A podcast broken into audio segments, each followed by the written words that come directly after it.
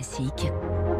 3 minutes pour la planète. 3 minutes pour la planète. Bonjour Baptiste Gabory. Euh, bonjour François, bonjour à tous. Un risque d'épidémie qui s'accroît, des vagues de chaleur meurtrières, le changement climatique met à rude épreuve notre santé aussi, et les pays sont très mal préparés. C'est la conclusion du rapport publié il y a quelques jours par la revue scientifique The Lancet. Oui, sixième rapport annuel de la revue médicale écrit par des chercheurs issus de 38 universités et agences des Nations Unies.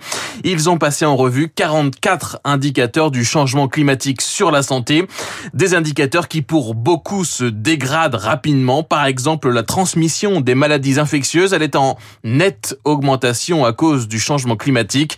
Jonathan Chambers est un des auteurs de ce rapport, chercheur à l'Université de Genève, spécialiste des liens climat, énergie, santé. Nous remarquons par exemple une nette augmentation des régions propices à la transmission du choléra et des maladies portées par les moustiques comme euh, la dengue ou le malaria. Et ceci est dû à l'augmentation des températures. Ces microbes et ces insectes ont un certain écosystème qui a traditionnellement été plutôt dans les tropiques. Maintenant, nous trouvons des régions par exemple autour de la mer Méditerranéenne, les conditions propices euh, à la distribution de ces maladies, donc euh, un risque épidémique accru.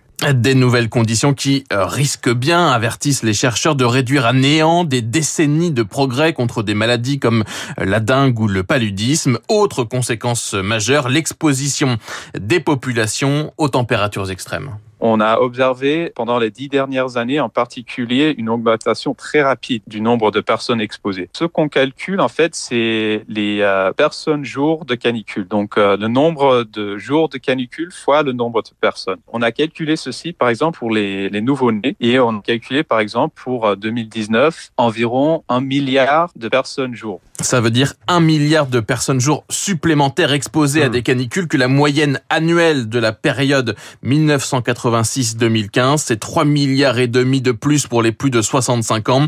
En 2019, 345 000 décès ont été directement imputés à des vagues de chaleur. Les sécheresses aussi augmentent. Les rendements agricoles, eux, baissent. Moins 6% déjà pour le maïs, moins 3% par exemple pour l'avoine.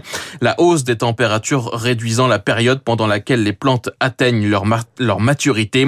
Alors face à cela, hein, les auteurs décrivent des systèmes de santé qui sont, eux, très mal préparés on a vu quand même une augmentation des pays qui prennent en considération justement la santé dans leur plan climatique. Mais maintenant, quand on voit les plans de relance post-Covid, ils ne prennent pas assez ces aspects en compte. On risque de justement gaspiller cette, euh, cette relance, de gaspiller une opportunité pour nous protéger des impacts sévères du climat. Ce sont des impacts que nous ressentons déjà. Le financement de l'adaptation destiné au système de santé ne représente que 0,3% du financement total de l'adaptation au changement euh, climatique. C'est c'est trop peu, hein, nous disent euh, ces, ces chercheurs. La COP 26 qui commence dans quelques jours à Glasgow doit justement permettre un nouvel élan sur ce sujet. C'est en tout cas leur espoir et leur souhait. Et vous parlez de 2019, on se souvient de ce record euh, absolu de chaleur enregistré cette année-là en France, 46 degrés à Vérargues dans l'Hérault. Merci, c'était 3 minutes pour la planète.